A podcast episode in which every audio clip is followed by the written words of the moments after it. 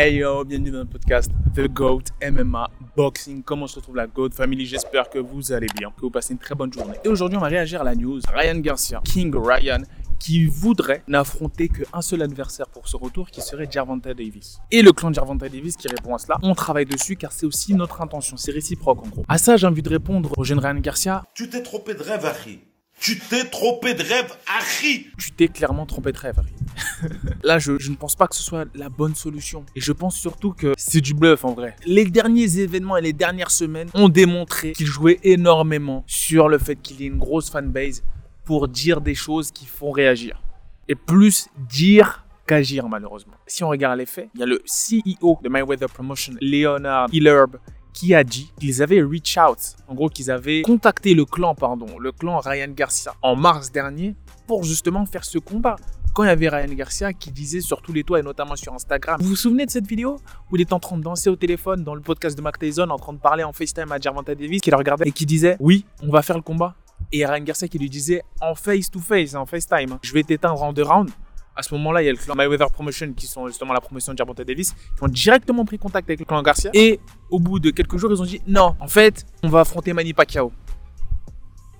Du coup, le clan Gervonta Davis a abandonné ça eux qui étaient vraiment déter et chauds pour ce combat-là. Et eux, ils sont allés vers Manny Pacquiao. Mais encore une fois, ça a fait beaucoup parler, ça a fait beaucoup jager sur YouTube, sur les réseaux sociaux, sur Instagram. Mais le combat Manny Pacquiao aussi est tombé à l'eau. Parce qu'après, il y a le clan Ryan Garcia qui a dit non, en fait, on se dirige vers Javier Fortuna. Et après, Javier Fortuna, on n'a pas compris pourquoi ils sont allés vers lui. Sachant que Ryan Garcia, en battant Lee Campbell et en devenant le champion intérim à WBC, s'était placé en position devant Javier Fortuna pour affronter euh, Devin Haney pour la ceinture vu que c'était devenu le mandataire numéro 1, donc le challenger numéro 1 obligatoire de David Haney. Il avait gagné cette place-là en battant Luke Campbell, mais le combat ne s'est pas fait. On ne sait pas pourquoi parce que après avoir obtenu cette place de challenger numéro 1, il a décidé d'aller vers justement Gervonta Davis, ensuite Manny Pacquiao et maintenant Javier Fortuna. Donc aller se retourner en arrière, c'est du jamais vu en boxe anglaise. T'es devant un mec pour la ceinture, mais tu décides d'affronter le mec qui est derrière toi. On s'est dit ok, ça va quand même être un gros combat parce que Javier Fortuna, is no pushover comme disent les Américains. C'est un gros gros gros gros gros client. Et au moment où ce combat-là devait se faire, dépression, dépression de Ryan Garcia. Alors là, je vais pas du tout me moquer de la maladie de la dépression car je sais que c'est une réelle maladie hormonale. On va pas du tout parler de ça. Hein. On va juste parler du fait qu'il s'est mis lui-même dans une situation et il a pas assumé, si je peux me permettre, il a pas assumé les raisons de la dépression. C'est en gros la pression de sa fanbase et de tous les autres parties environnants à la boxe anglaise qui lui mettaient une grosse pression pour le combat pour Gervonta et David. C'est l'une des raisons entre guillemets de sa dépression et autres. C'est vrai que quand t'as un combat comme lui, t'as beaucoup d'anxiété quand t'as un combattant comme lui. D'ailleurs, Mac Tyson aussi, avant d'entrer sur le ring, il disait qu'il avait, avait, énormément d'anxiété lorsqu'il faisait son ring broke. Ça, c'est tous les combattants. Mais Mac Tyson, lui, n'annonçait pas des choses pour après ne pas les faire, parce que là, ça fait beaucoup quand même. Gervonta, non. Mani, non. Ryan Fortuna, dépression, retraite anticipée, et maintenant, il revient et il ose Ryan Garcia parler et dire à un David Haney après sa prestation face à la NRS, qui était un très beau combat, hein, en disant à David Haney, moi je t'aurais mis KO. C'est culotté les mecs. Les mecs, ça c'est culotté de la part de, King Ryan. Hein? Non, parce que encore je comprends, t'es sur la touche. Et d'ailleurs, Gervonta Davis, il t'a apporté son soutien. Il t'a dit, oui, je comprends, c'est quoi la dépression, c'est très difficile. Moi, dans mon quartier aussi, il y avait beaucoup de gens qui entraient en dépression, donc je sais ce que c'est. Tout le monde sait ce que c'est en tant qu'athlète, la pression et l'anxiété. Pas tout le monde connaît la dépression, Ryan Garcia l'a connu. Maintenant, je souhaite tout le meilleur à ce jeune-là et je sais qu'il a le potentiel pour devenir champion du monde. Le problème, c'est qu'il est tombé dans la mauvaise génération, le pio. Il y a que des monstres. Il y a que des monstres. Et quand tu me dis des choses du genre, tu vas affronter un Gervonta Davis, chez nous, dans le bon français, en région parisienne, on dit c'est de la chèbe. Là, t'es en train de nous brancher, t'es en train de nous chébran, là, Ryan Garcia. Désolé d'utiliser ce jargon-là, mais c'est les seuls mots que je peux utiliser pour me faire comprendre. Il est vraiment en train de nous teaser. Vraiment, c'est juste ça. Et il nous le fait depuis des mois et des mois et des mois. Et je sais que ce combat-là n'arrivera pas. J'en suis persuadé maintenant. Avant, j'avais un doute. Mais moi, je vois bien Ryan Garcia revenir contre un Javier Fortuna, justement, peut-être, ou même un David Haney. Me, me parle pas de Gervonta Davis.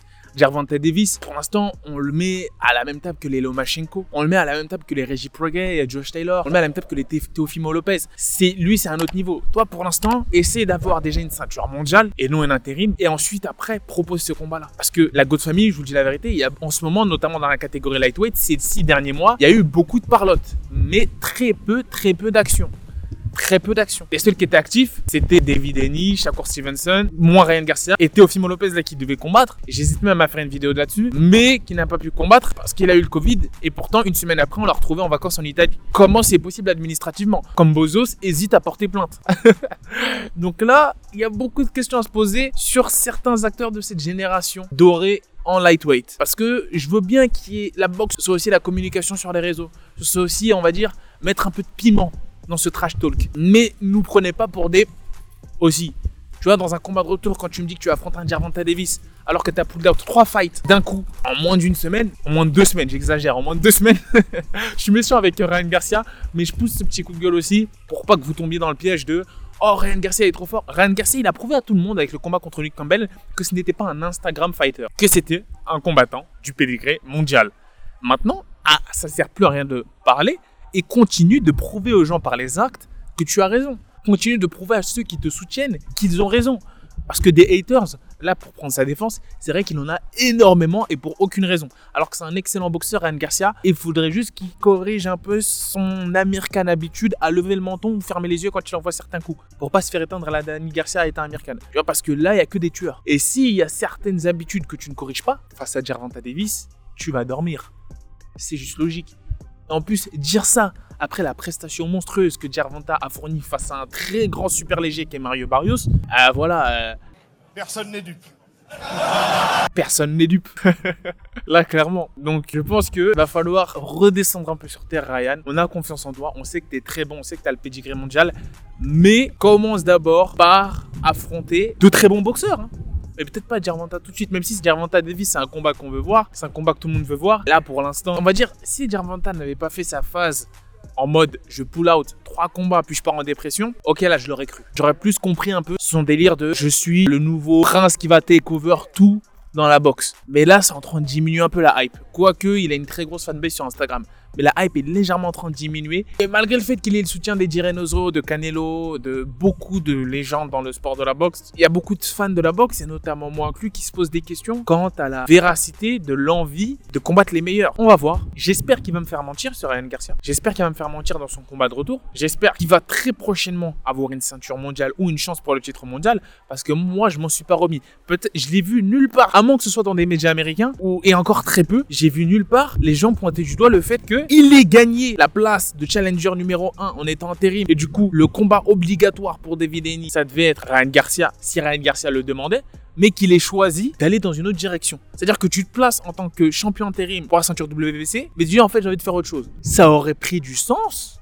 si il avait fait autre chose qui rapportait beaucoup plus d'argent. Et so, shout out, Dustin Poirier, qui au lieu de combattre en MMA pour la ceinture, a décidé de faire la trilogie avec McGregor. Là, ça a du sens. Là, ça aurait eu du sens s'il l'avait fait justement avec un Gervonta Davis ou un Manny Pacquiao. Mais non, il a décidé de revenir au dernier moment sur un Javier Fortuna. C'est comme si en MMA, t'avais un Dustin Poirier, on lui propose le titre face à Michael Chandler pour la ceinture ou Charles Oliveira, je sais plus en tout cas on lui propose le titre parce que Rabib n'est plus là. Du coup on lui propose le titre vacant et il décide de dire non, euh, j'ai envie d'affronter un Islam Makachev. Et encore, voilà. C'est ça en fait le délire. C'est ça que nous a fait il y a de ça quelques semaines, il y a de ça quelques mois, Ryan Garcia avant d'aller en dépression. Il avait une chance pour le titre, il a dit non, et il a décidé d'aller ailleurs ce qui est vraiment, qui est passé en travers de la gorge de Eddie Hearn, promoteur de David Haney, qui depuis là a arrêté de faire des. Voilà, promoteur de David Haney et euh, Ryan si je me trompe pas. Non, je, je sais plus. Mais en tout cas, il, il, a, pas compris le délire de Ryan. Donc je sais pas, dites-moi en commentaire si vous, vous avez compris son délire. C'est un combattant très talentueux, mais j'avoue que je ne sais pas ce qui se passe, on va dire derrière les rideaux. On ne sait pas ce qui se passe dans sa vie. Il peut se passer des choses extrêmement difficiles. Je sais qu'il a eu une deuxième fille, si je me trompe pas, avec sa femme. Deux enfants si jeunes, beaucoup de choses à gérer, beaucoup de pression. Ça se comprend. Maintenant, c'est vrai que là, je lui ai pas mal tiré dessus comme un gamin pendant toute la vidéo. Mais c'est vraiment juste aussi pour mettre la lumière sur le fait qu'il y avait beaucoup trop de politique, même dans cette nouvelle génération, comme on peut le voir, en lightweight. Et que nous, ça nous a pas mal agacé les fans. On voulait voir les meilleurs. Maintenant que tu me dises, oui, ils veulent pas s'affronter parce qu'ils veulent build up et vraiment créer plus d'argent. Ok, je comprends, mais du coup, n'annoncez pas de la bouche des fighters des fêtes qui ne vont pas avoir lieu. Et j'ai remarqué qu'il avait pas mal de bouche sur Ryan Garcia comparé aux autres de la catégorie. Pourtant, c'est pas forcément celui qui est le plus sur le ring. Sur ce, j'aimerais bien avoir votre avis sur cette annonce hein, de Ryan Garcia. Comment est-ce que vous l'avez prise et le fait qu'il veuille et qu'il dise que c'est le seul. Moi, ce qui m'a passé à la gorge, c'est quand il a dit c'est le seul combat qui m'intéresse. Mec, utilise pas ça pour vendre ton image, t'en as pas besoin. T'es déjà assez bankable comme ça, mais ne va pas te remettre dans une deuxième dépression, s'il te plaît. Parce que quand va falloir signer le combat, faudra pas trembler là. Là, faudra signer. Et tu sais très bien que Leonard Ellerbe, CEO de Mayweather Promotion et Gervonta Davis, Calvin Ford, vont t'envoyer le contrat très rapidement si tu continues à ouvrir la bouche comme ça. Donc, faut vraiment faire attention. Be careful what you wish for, comme disent euh, des Terence Crawford et autres. Fais attention à ce que tu souhaites parce que ça risque d'arriver très très fort. Sur ce, je vous remercie du soutien, la famille. Continuez à liker, partager, commenter, partager et surtout à, interagir sur tous les réseaux, même le Spotify. et sur ce, je vous dis peace.